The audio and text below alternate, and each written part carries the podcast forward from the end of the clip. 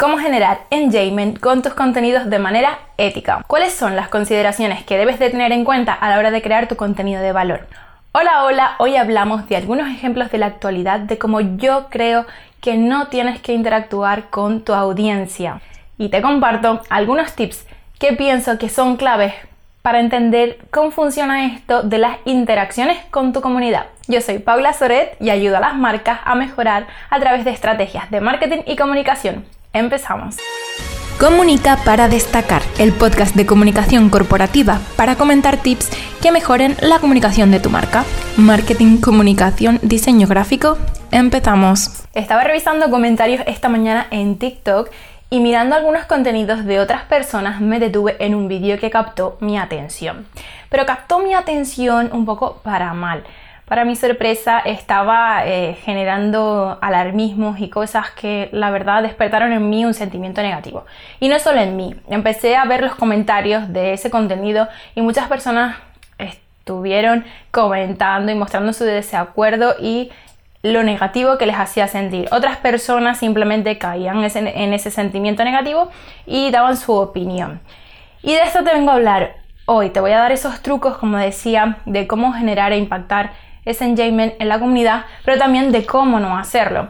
Cuando empezamos a tener una audiencia más o menos grande, tenemos que empezar a tomar responsabilidades porque estamos influyendo sobre la gente y al final generar este tipo de impactos negativos nos puede ayudar a generar mala publicidad, a crecer de otra manera, pero no a crecer como de verdad, de manera ética, creo que deberíamos hacerlo. Al final se trata de generar buena reputación. Y si tú tienes una marca personal, una empresa o cualquier cosa, lo que no podemos hacer es basarnos en este tipo de contenido que solo está generando impactos negativos sobre nuestra audiencia. Y te quería diferenciar porque es verdad que hay tipos de contenidos negativos que podemos hacer, pero siempre ofreciendo una solución a esa persona. Es decir, la vida eh, al final es como el yin y el yang, se basa en cosas negativas, cosas positivas, pero hay cosas negativas, o sea, que están mal o que consideramos que están mal, que podemos solucionar e incluso eh, nosotros nos basamos en eso, ¿no? Tenemos un cliente que tiene una necesidad, algo que no puede solucionar por sí solo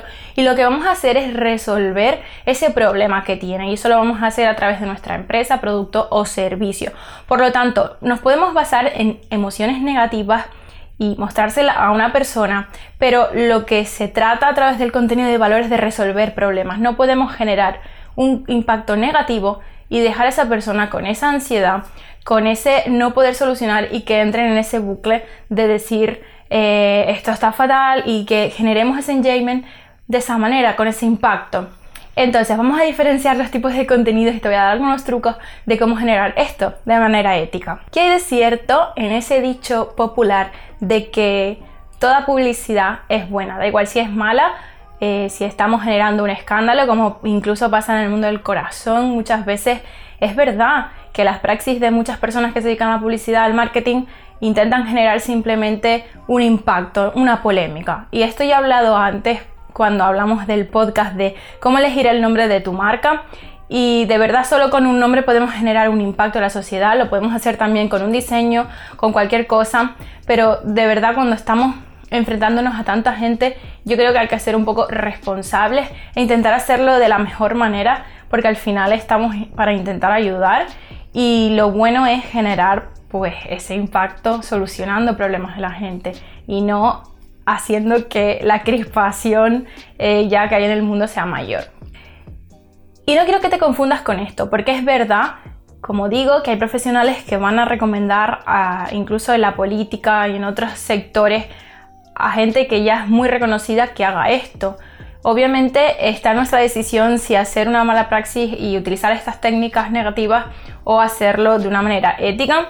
Pero sí te quiero decir que si tú eres una marca personal, una persona que está empezando con tu negocio, hay muchas de estas estrategias de mala praxis que aunque las tengas en consideración no te van a funcionar igual que le va a funcionar a una persona que ya está posicionada.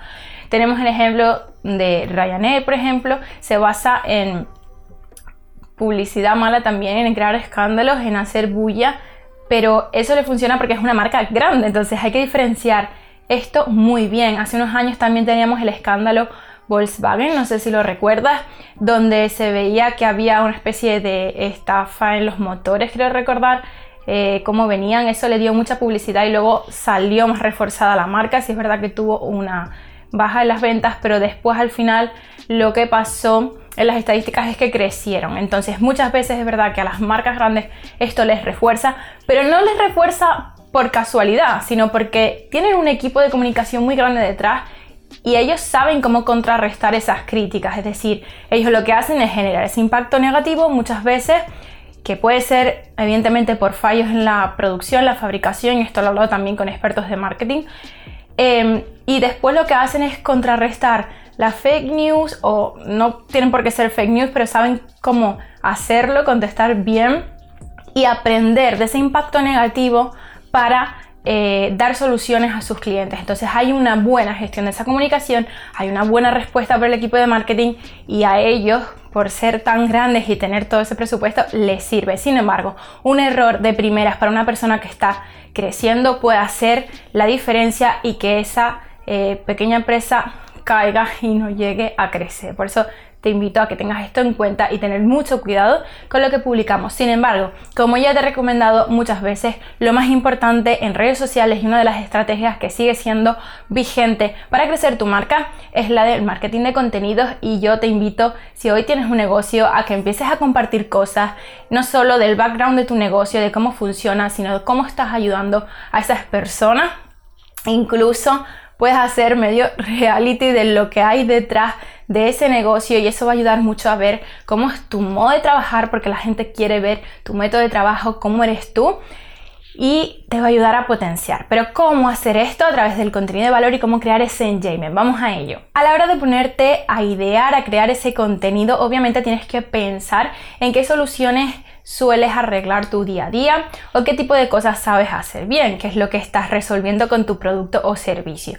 Vamos a partir de esa base y lo siguiente que vamos a hacer es tratar con una cosa que ya he hablado en otras redes sociales, que es la curación de contenidos, que se basa básicamente en hacer una investigación de todo el contenido que se está haciendo alrededor de ese problema que tú estás resolviendo, coger también ideas, un poco de la competencia y pensar cuál es el valor añadido que yo puedo aportar, cómo puedo mejorar esa información, cómo la puedo completar y también cómo la puedo un poco limpiar, porque seguramente dentro de toda esa nube de contenidos verás cosas con las que no estás de acuerdo o con las que tú simplemente trabajas de una manera diferente. Y ahí es donde vas a marcar la diferencia. Puedes hacer un filtrado de esa información y vas a empezar a sacar muchísimas, muchísimas ideas y vas a ir poco a poco organizándote pues ya con un calendario editorial y todo esto, que ya hablaremos más en detenimiento en otros podcasts y puedes ir filtrando esa información y haciéndola más de valor. Pero a la hora de gestionar ese contenido, obviamente, como ya te he comentado anteriormente, vas a tener que elegir tus formatos, en qué redes sociales quieres estar, si lo quieres hacer en vídeo, si lo quieres hacer en texto, si lo quieres hacer en audio. Y a partir de ahí ver cómo te sientes más cómodo resolviendo y aportando ese valor. Y luego, cuando vayas a crear ese contenido, en función de cómo distribuyas esa información, vas a tener que tener en consideración tres cosas. Existen contenidos que son fácilmente likeables, por decirlo así, es decir, que la gente le da fácil me gusta, fácilmente compartible y fácilmente comentable. Entonces vamos a buscar algunas de estas tres interacciones para poder promover nuestros contenidos y darnos esa buena reputación. Pero ¿cómo lo vamos a hacer? Lo más importante es pensar en el sentimiento que crea ese contenido de valor que estamos haciendo. Pero antes que nada, te diré que no va a funcionar ese contenido si no tenemos bien filtrada nuestra audiencia. Es decir, antes que nada tenemos que tener muy en claro quién es nuestro cliente ideal y dirigirnos a ellos. Porque puede ser, como es mi caso pasado, por ejemplo, en Instagram, que hayas empezado una cuenta y eh, hayas cogido pues tu gente conocida, etcétera.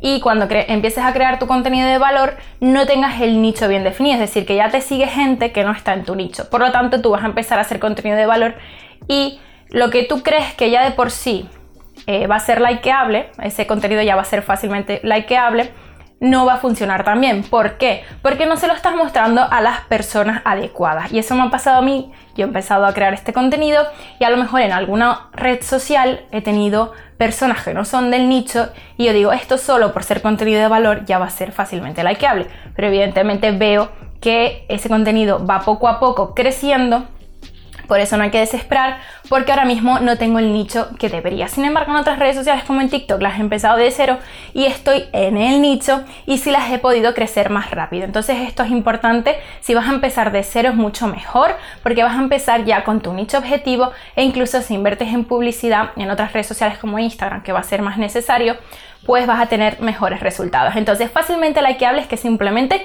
sea un contenido de valor que tú sepas que está resolviendo un problema, estés dando un tip, cualquier cosa, eso va a ser fácilmente la que hable por ese público objetivo. Sin embargo, en el siguiente nivel está lo fácilmente compartible, que va a ser un contenido que tú sepas que por el impacto que genera, sobre todo suele pasar con cosas que incluyen el humor o simplemente frases motivacionales funcionan muy bien. Por eso estas cuentas siempre se comparten esas frases porque se las envías a otra persona.